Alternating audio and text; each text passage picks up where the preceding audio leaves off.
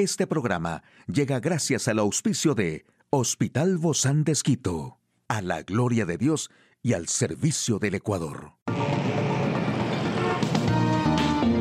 Ciudad Médica, un espacio para tu salud. Hola, ¿qué tal? Qué gusto poder acompañarte. Yo soy Ofelia Díaz de Simbaña en este mundo tan apasionante de la salud. Y bueno, como siempre nos piden estas recomendaciones para tratar la gripe y el resfriado. Y son las recomendaciones que realmente son muy fáciles, muy sencillas. Y este es el jugo de naranja con limón y propóleo. Por ser rico en compuestos con propiedades antioxidantes y antiinflamatorias como la vitamina C y los flavonoides, este jugo de naranja con limón y propóleo fortalece la inmunidad y nos ayuda a combatir el virus de la gripe. Necesitamos dos naranjas, un limón, una cucharada de miel y dos gotas de extracto de propóleo. En un vaso exprimimos las dos naranjas y el limón adicionado una cucharada de postre de miel. Por último, le adicionamos las dos gotas del extracto de propóleo, mezclamos bien y lo bebemos. Obviamente que este jugo no es recomendado para las personas alérgicas a las abejas, al propóleo o alguno de los componentes de este producto y las mujeres embarazadas o que estén en periodo de lactancia deben consumir este jugo bajo orientación de su médico. También puedes hacer el té de jengibre con limón que contiene gingerol y vitamina C compuestos con acción antiinflamatoria, antimicrobiana y antioxidante y puede ayudar en el tratamiento de la gripe. Necesitarás 2 centímetros de jengibre fresco, una cucharada de jengibre en polvo, gotas de jugo de limón y agua. Colocas los 2 centímetros de jengibre fresco en 200 miligramos de agua o una cucharada de jengibre en polvo por cada litro de agua. Hierves por 10 a 15 minutos y dejas enfriar. Lo colamos y adicionamos las gotas de limón. Bebemos 3 tazas al día. Aquí el detalle de la información más actual en el campo de la salud, viruela del mono puede causar problemas en el corazón. ¿Qué es la distimia? Uno de los tipos de depresión más difíciles de diagnosticar. ¿Cómo debe ser la mochila que los niños lleven a la escuela? En un momento lo sabremos.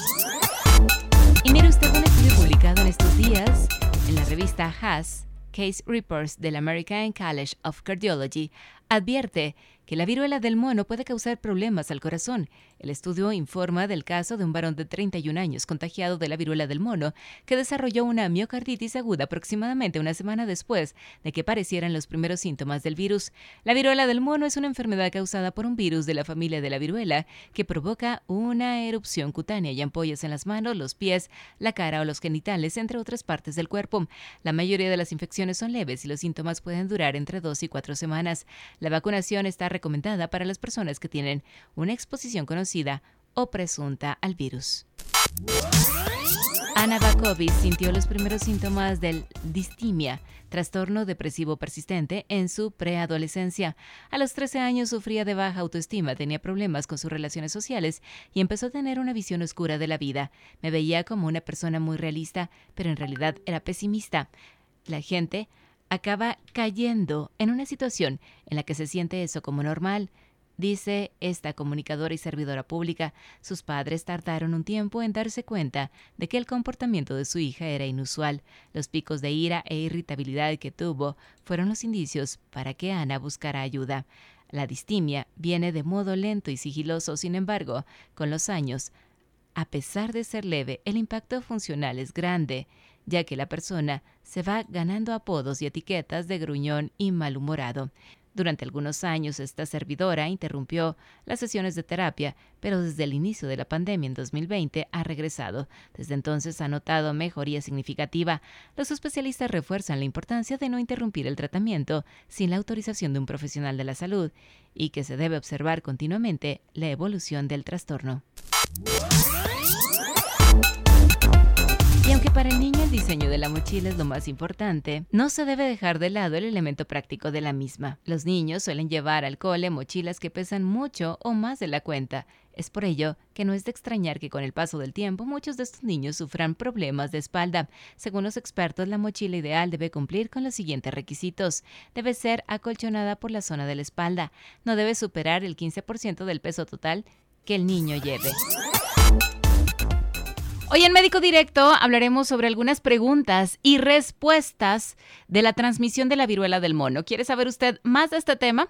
Lo invito a que nos acompañe. Una charla amigable con nuestro Y para mí me da muchísimo agrado recibir a la doctora Dayami Martínez. Ella es médica familiar del Hospital Bozán de Esquito, pero siempre nos trae información de primera. Y esta información, pues, es una información verídica sobre todo porque en muchos medios encontramos mucha información, pero yo le recomiendo que por favor asegure que esta información sea la real y sea la auténtica, como es en el caso que hoy nos trae la doctora Dayami Martínez, médica familiar. Gracias, doc, por acompañarnos. Bienvenida. Eh, un saludo, Felia, para ti y también para el público. Y, como decías tú, el tema pasa por la importancia de estar eh, bien informado.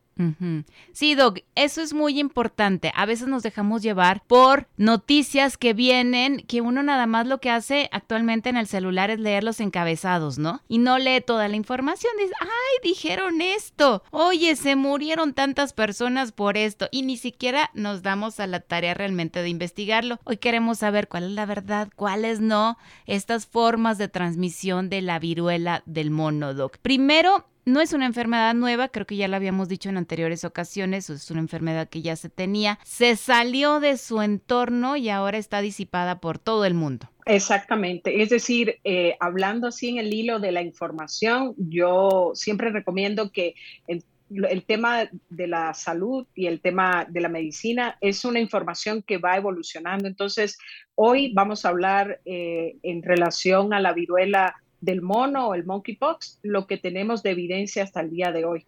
Y como decías, no es una enfermedad eh, nueva, es reconocida ya desde 1970 como una enfermedad zoonótica, como una enfermedad endémica en, la, en varios países de África. Y lo nuevo de este brote del 2022 es, eh, digamos, el número de casos, el comportamiento de la enfermedad propiamente y la extensión al número de países que en otras ocasiones y en condiciones, en otros brotes que han existido pequeños, no se habían comportado como ahora.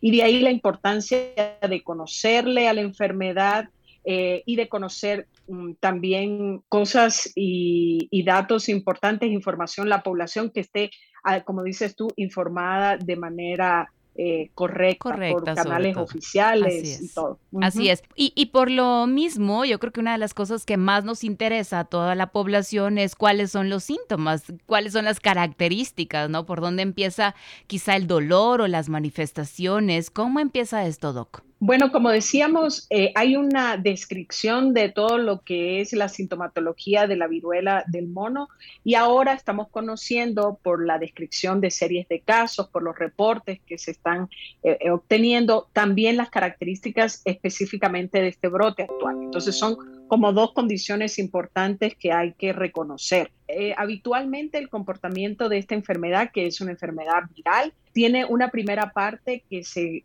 se, dice que es la parte de los pródromos y entonces habitualmente está relacionado con síntomas sistémicos. Las personas se pueden sentir mal, decaída, con fiebre, con escalofríos, con dolores de cabeza, con dolores en los músculos. Unos días después empiezan a aparecer unas lesiones en la piel, que son unas lesiones habitualmente como unas manchitas rojas, después eh, como unas vesículas, como unas pequeñas ampollitas, y ellas van evolucionando a lo largo de la evolución, digamos, de la enfermedad, del transcurso de los días. Podríamos decir que al eh, inicio podría parecerse al COVID. ¿verdad? Que es un decaimiento total, un fiebre, pero luego empiezan los brotes. Sí, e, es decir, habitualmente esa primera parte es muy, se parece a otras enfermedades virales.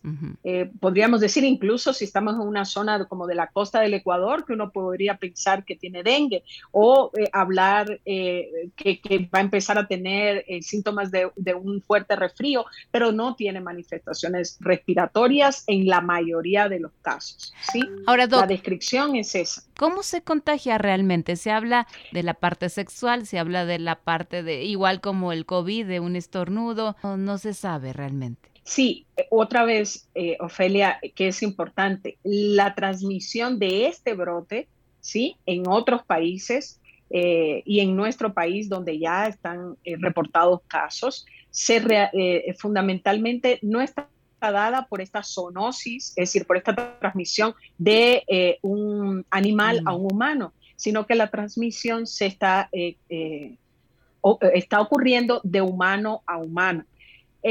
especialmente en un contacto estrecho, un contacto íntimo, hay un, número considerable de pacientes que están relacionados a relaciones sexuales, pero también hay casos que son contactos estrechos dentro de la, eh, de la población, eh, dentro de, la, de, las personas que conviven con alguna, algún paciente que haya tenido eh, ya la infección, es decir, contactos domiciliarios, son contactos estrechos.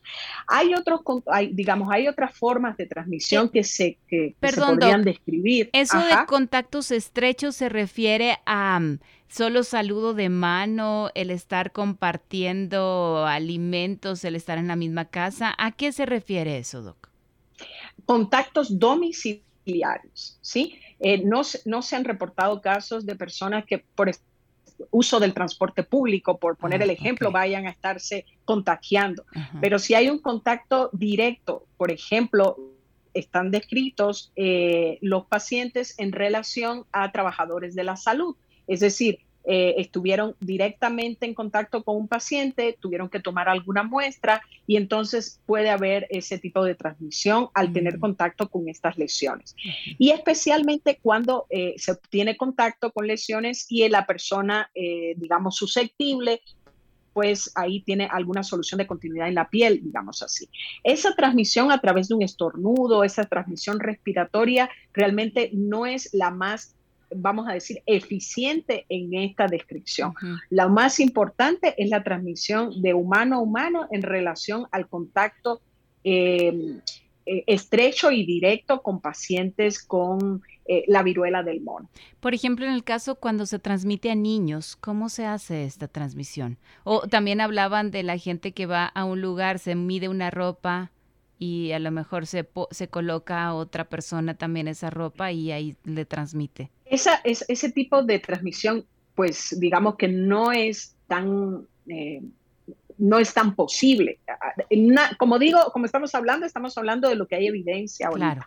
Es decir, los casos que se reportan, que se están reportando, que se están analizando, que se hace la vigilancia, están relacionados a un contacto estrecho. Es decir, personas que han tenido relaciones sexuales digamos, con eh, otra persona enferma y adquiere la enfermedad. Personas que dentro de su eh, domicilio hay alguien que está enfermo, tiene un contacto estrecho íntimo y ahí tiene la enfermedad.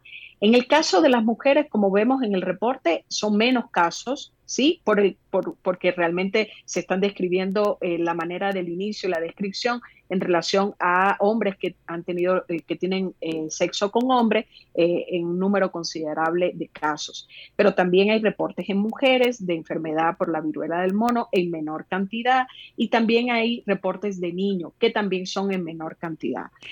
Existe la posibilidad, por ejemplo, de que una mujer esté dando de lactar un bebé, ahí hay un contacto muy estrecho, entonces ahí podríamos eh, eh, podría existir la posibilidad. También se está discutiendo y se está analizando la posibilidad de una transmisión vertical, es decir, si la mamá podría transmitirle estando embarazada y, enfermarse la viruela del mono al, al, recién nacido. Eso está también en discusión y en análisis. Por eso, Ofelia, es importante vigilar los síntomas y tomar las medidas de precaución. ¿También se puede transmitir entonces a través de los besos? Un beso de saludo, estamos hablando eh, que eh, no, no, no habría un, un riesgo alto de transmisión, excepto que estemos, insisto, en contacto con una lesión. Lo más importante en este momento sería contener el brote.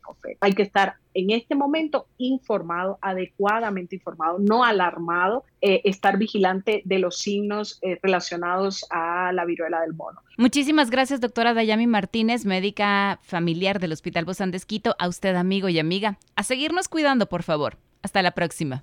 Espacio para tu salud. Puedes escuchar de nuevo este programa en radio hcjb.org. Este programa llegó a usted gracias al gentil auspicio de Hospital Bozán de Esquito, a la gloria de Dios y al servicio del Ecuador.